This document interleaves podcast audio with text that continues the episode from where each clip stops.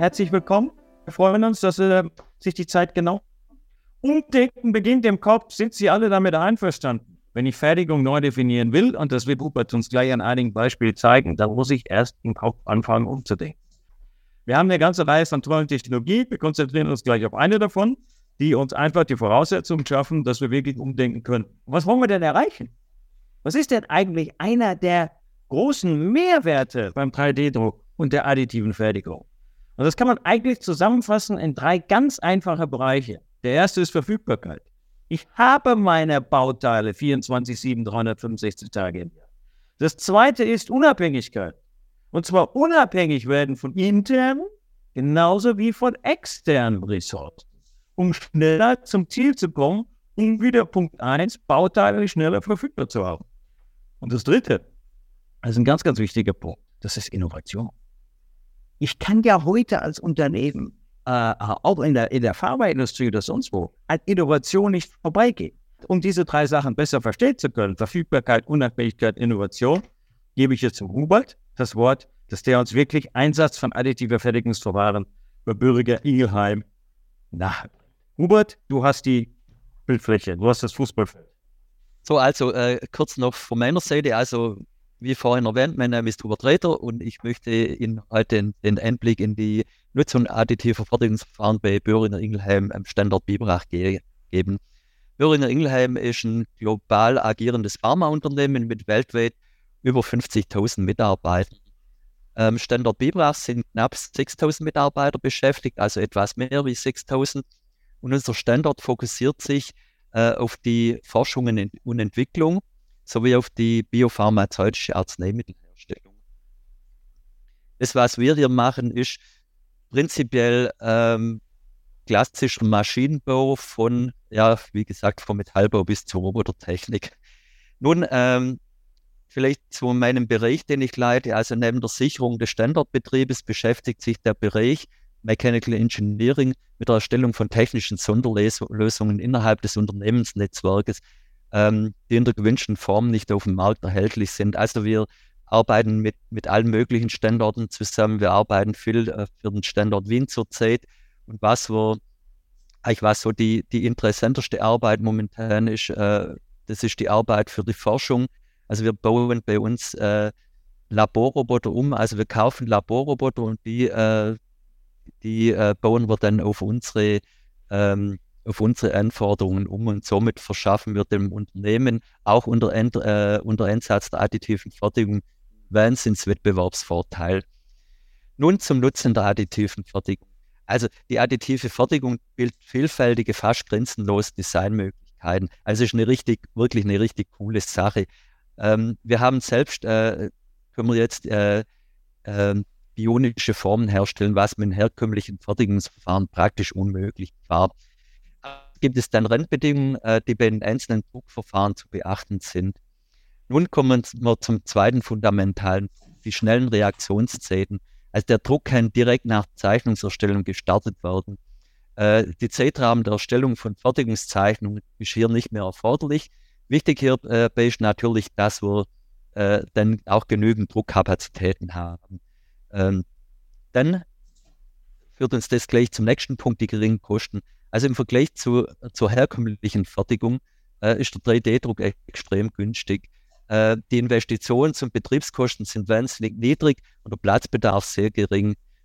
Weiterhin laufen die Drucker äh, bedienlos rund um die Uhr. Wenn man es jetzt gerade mit der herkömmlichen CNC-Technologie vergleicht, äh, eine Maschine, eine CNC-Maschine, auch eine kleine, äh, kriegen sie nicht unter 100.000 Euro, dann brauchen sie noch Werkzeuge dazu und einen ausgebildeten Facharbeiter. Es fällt bei der 3D-Drucktechnologie Technologie weg. Also hier bedient im Prinzip der Konstrukteur die Drucker, oder so meinen wir es zumindest. Gut. Dann zur nächsten Folie. Eine Zwischenfrage. Eine Zwischenfrage, Hubert, wenn du erlaubst. Du hast gerade verschiedene Sachen gesagt, positive Sachen. Ganz allgemein noch, was zeichnet aus deiner Sicht ein gutes 3D-Drucksystem aus? Ja, also der, der 3D-Drucker, der muss sofort betriebsbereit sein. Mhm. Also wenn schon jemand sich privat einen Drucker aus China beschafft hat, der weiß, was ich meine. Ähm, man, man ist da eigentlich so lange mit der, mit der Druckereinstellung beschäftigt, äh, dass dann keinen Spaß mehr macht. Also der Drucker, man muss ihn auspacken äh, und der Drucker muss sofort bet äh, betriebsbereit sein. Dann, äh, was ich ein wichtiger Punkt, äh, ja, aus meiner Sicht ein wichtiger Punkt ist, dass der Drucker und das Filament aus einer Hand kommt. Der Drucker muss optimal aus Filament abgestimmt sein. Also äh, das Herausfinden der optimalen Einstellung darf nicht äh, Aufgabe des Anwenders sein. Wenn man das machen muss, das sind wahnsinnige, ist ein wahnsinniger Aufwand, wenn man sich mit dem Thema beschäftigt. Die Vorschübe müssen passen, die Temperaturen müssen passen äh, und so weiter. Und dann muss das Filament immer einheitliche Qualität haben. Und von dem her ist es aus meiner Sicht wichtig, wenn das äh, Filament äh, vom Druckerhersteller kommt und äh, dann macht Spaß und dann, dann kriegt man auch, äh, ja, dann kriegt man auch die Teile, die man will, so hin, wenn man sich vorstellt. Also mit anderen Worten, Plug and Play. Ja, genau. Jäger, die, dann, äh, sagen, die Jäger würden sagen, der erste Schuss muss sitzen. Ja, so sieht es aus. Okay, dann, äh, dann muss der Druck, äh, Drucker stabil gebaut sein. Also er darf kein Spiel auflesen, die Vorschübe, Achsen, Extruder müssen exakt sein, wie auch die Temperaturführung. Dann äh, aus meiner Sicht auch ein wichtiger Punkt, äh, die Werkstückaufnahme sollte abnehmbar sein. Also äh, die, wer, wer sich im 3D-Druck auskennt, der weiß, dass die Werkstücke ziemlich gut an der Platte haften. Ähm, wenn die Platte nicht abnehmbar ist und man muss die Werkstücke im Drucker äh, äh, lösen, das ist schon eine, eine, ziemliche Belastung für den Drucker und auch von der Arbeitssicherheit her nicht ganz unbedenklich. Also wie gesagt, mir, mir ist es am liebsten, wenn ich einen Drucker habe, bei, bei dem ich die, die Werkstückaufnahme rausnehmen kann. Und der letzte Punkt natürlich, äh, 3D-Druck ist eine, eine Hightech-Technologie und die 3D-Drucker sollten auch gut aussehen. Es muss Spaß machen, muss, muss Spaß machen, sich vor die Maschine zu stellen, die zu beobachten, oder? Genau, ja. Super. man muss es auch sehen, äh, so, das ist auch für einen Bereich eine Werbung. Also gerade äh, in der Pharmaindustrie, da sind die, die Werkstätten, man macht viel, aber eigentlich ist es Nebengeschäft. Natürlich beim klassischen Maschinenbau sieht es anders aus. Und äh, da ist es auch wichtig, dass man einfach äh, ja, eine, eine repräsentative Fertigung hat und das auch gut aussieht. Was hat dich dazu bewogen, wirklich die vier Maschinen von Mark Forge äh, zu beschaffen? Punkt 1 und Punkt 2. Vier Maschinen, das sind ja Fertigungsmaschinen. Hast du die ausgelastet? Ja, also zur ersten Frage ist eigentlich eine ganz andere Antwort. Als ich 2019 die Stelle angetreten äh, habe, hatten wir bereits zwei Drucker im Einsatz von Mark Forged. Ähm, die haben gut funktioniert, da gab es keine Beanstandung und von dem her gab es für uns keinen Grund, auf einen anderen Hersteller zu gehen. Ähm, dann der nächste, der nächste Grund, äh, die Baugröße, das ist jetzt die Desktop-Variante, aber mit der Baugröße kommen wir recht gut aus. Also für unsere Bauteile reicht es. Wenn wir mal größere Bauteile haben, machen wir halt zwei Teile. Das funktioniert recht gut. Da komme ich nachher bei der Präsentation noch dazu. Und bei uns laufen die Drucker im Prinzip rund um die Uhr. Also eigentlich haben wir, haben wir wieder zu wenig. Äh, kommt ab und zu ein neuer dazu, aber äh, die Auslastung, wie gesagt, die, die laufen die Nacht durch, die laufen das Wochenende durch, die laufen eigentlich immer. Klasse. Gut, nun äh, sind wir gerade beim Stahlbau gelandet, also oder beim Metallbau. Äh, da sind Sie jetzt das erste. Das ist nicht anders Verschlussklappe. Hey, warum hast du die gedruckt und nicht irgendwie herkömmlich gemacht? Ja, also der, der Konstrukteur wollte für diese Anwendung äh, eine, eine Verschlussklappe aus Sicherheitsgründen haben mit einer besonders großen Rundung. Vielleicht hätte es die Teile auch äh, von der Stange gegeben, aber äh, das Konstruieren und 3D-Drucken, das funktioniert alles so, so schnell und so äh, einfach. Da ist es einfach, das Teil auszudrucken, als erst noch Zeitraum zu recherchieren. Gut, dann nächstes haben wir äh, eine, eine Verpackungsanlage. Das ist ein sehr komplexes Teil und da kann der 3D-Druck voll seine Stärken ausspielen. Wie ist denn das da? Das interessiert mich. Äh, ähm, das ist ja wahrscheinlich ein Teil, was so bisher auch eingesetzt wurde. Wie wurde denn das bisher gefertigt? Ja, also das Teil, äh, das, ja, die Anlage gab es vorher noch nicht, aber natürlich gibt es an jeder Verpackungsanlage ähnliche Teile.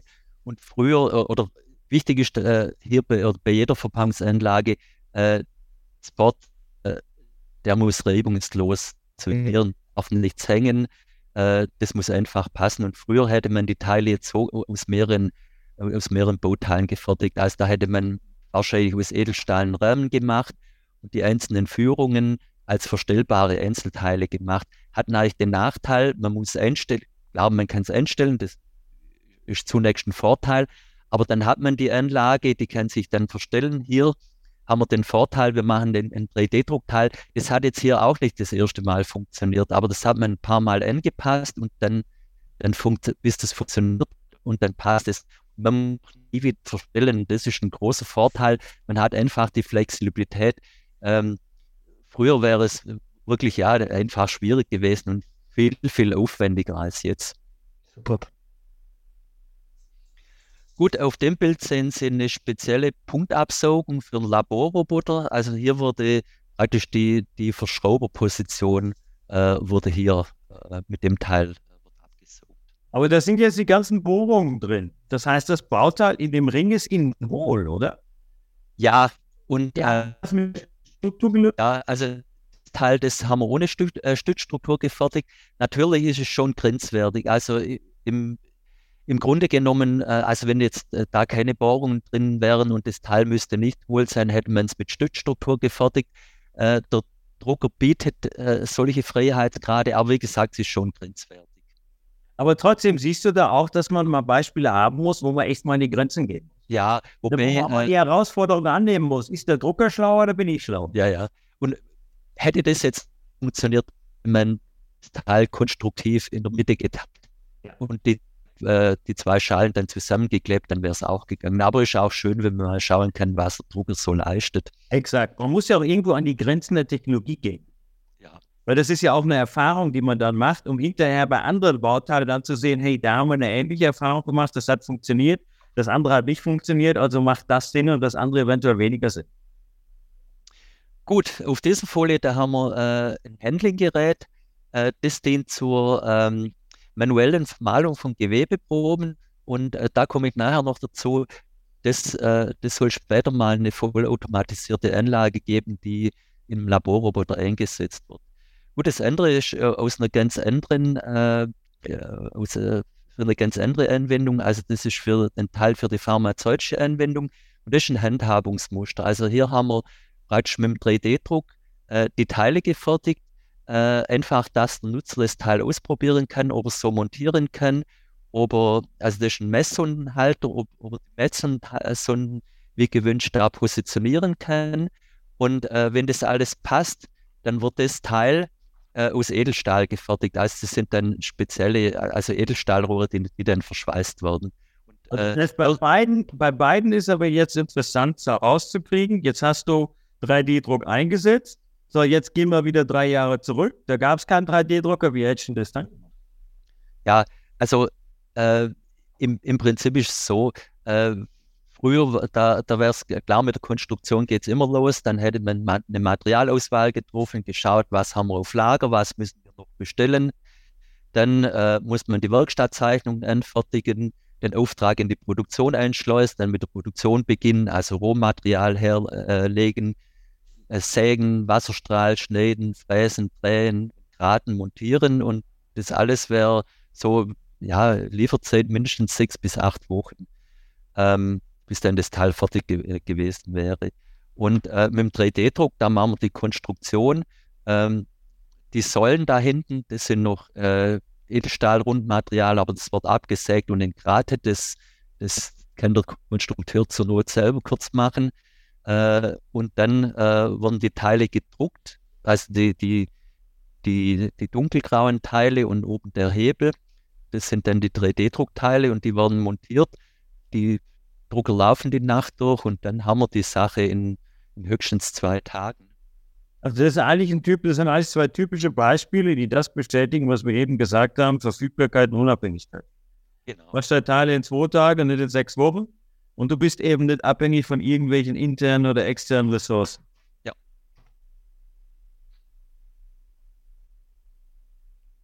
Gut, auf dieser Folie, äh, da haben wir äh, auf der linken Seite ein, äh, Rotationslinearwendlergetriebe und auf der rechten Seite eine volumetrische Dosierkammer für den Laboreinsatz. Also hier werden äh, in die Felder werden Walz, das sind so kleine Glasfläschchen eingelegt und dann kann man äh, einen Schieber nach links und rechts verschieben und ähm, dann wird im Prinzip eine bestimmte Menge an Material äh, dosiert. Das heißt, du hast hier die beiden Zahnräder auch gedruckt? Die Zahnräder habe ich auch gedruckt, ja. Kannst du mal ein bisschen was zu deiner Erfahrung sagen?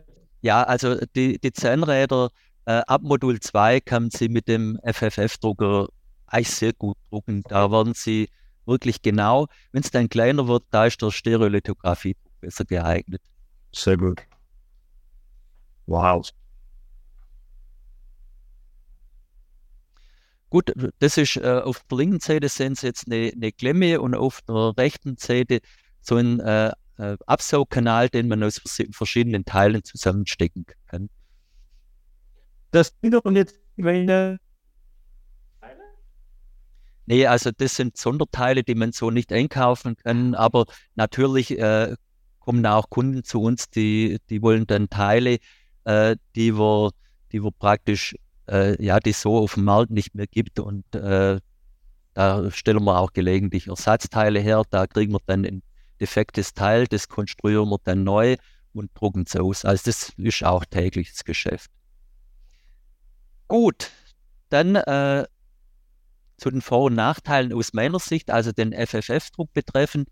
Die Vorteile, also habe ich schon erwähnt, geringe Anschaffungs- und Fertigungskosten. Wir haben eine einfachste Bedienung, also äh, das, die, die Einweisung auf den Drucker, das, das geht ein paar Minuten, haben eigentlich also fast nie ein, Problem.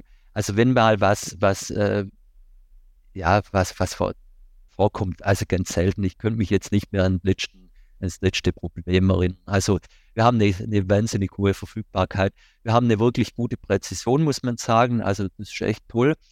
Und äh, ja, eine sehr geringe Nacharbeit. Und dann können wir zumindest mit dem äh, mit den äh, Druckern, die eine Faser einlegen können, wahnsinnig stabile Bauteile bauen. Äh, wir haben leider äh, beim FFF-Druck äh, prozessbedingt, also durch das, dass so Ropen übereinander gelegt werden, ähm, eine begrenzte Oberflächengüte, die in, die Güte, die in der Regel ausreicht, aber es ist halt nicht wie, wie hochglanzpoliert mit der Oberfläche, das ist sicherlich ein Thema. Ne? Denn wenn wir Schicht für Schicht auflegen, dann sage ich immer, haben wir grob hier wie so eine, wie so eine Hand. Weil wir haben ja ein, ein, ein Würstchen nach dem anderen. Deshalb sagt man in Bayern ja auch teilweise landläufig das Würstelverfahren, wo man, wo man wirklich die einzelnen Schichten auflegt. Aber auch da, da gibt es mittlerweile Möglichkeiten bei der Schichtsteckenreduzierung. Wir haben mittlerweile eine Maschine entwickelt, wo wir mit 500 Schichtstecke arbeiten. Da kriegst du das natürlich um ein Vielfaches runter was wir häufiger in letzter Zeit gemacht haben, ist das Bauteil genommen und dann chemisch geglättet. Und bei wirklich bei diesem chemischen Glättverfahren haben wir Oberflächen rausgekriegt, die kann man auf den ersten Blick echt nicht mehr vom guten Spritzkristall unterscheiden. Also es gibt da echt noch äh, äh, Möglichkeiten, wo man diesen, diesen, diesen, diesen, diesen Punkt der begrenzten Oberflächengüte äh, kompensiert kann. ja, so als Schlusswort kann ich sagen, ich, ich kann es mir nicht mehr vorstellen, wie es früher bei uns ohne 3D-Druck funktioniert hat. Die, die Technologie die ist bei uns schon, schon so fest etabliert. Die Drucker werden genutzt, die laufen Tag und Nacht. Also wäre für uns nicht mehr vorstellbar, wie es früher war. Du bist eigentlich der lebende Beweis im Zusammenhang mit Böhringer, dass ihr Fertigung neu definiert habt. Ihr habt Bauteile heute gemacht, ihr habt ihr entweder kompliziert oder schwierig anders gemacht oder ihr habt es teilweise in dieser Beziehung gar nicht gemacht. Ein kleiner abschließender Hinweis noch, gehen Sie auf die Website mark3d.de. Wir haben eine ganze Reihe von Leitfäden und Download. Wir haben Konstruktionsratgeber. Wir sagen, komm her, solche Teile musst du darauf achten, da macht das Sinn, da macht das weniger Sinn, um ganz einfach ein bisschen einfacher in das ganze Thema reinzukommen. Sie können natürlich auch auf unsere ganzen Social Media kommen. Wir sind ziemlich aktiv, überall da, wo sich was bewegt, wo was gibt gibt es eigentlich immer irgendwas von der Mark 3D. Deshalb würde ich ganz einfach abschließend sagen wollen, herzlichen Dank, dass Sie sich die Zeit genommen haben. Sie dran, 3D-Druck ist keine Zukunftstechnologie, sondern eine reale Gegenwartstechnologie, womit man Fertigung in der Tat neu definieren kann. Vielen, vielen herzlichen Dank.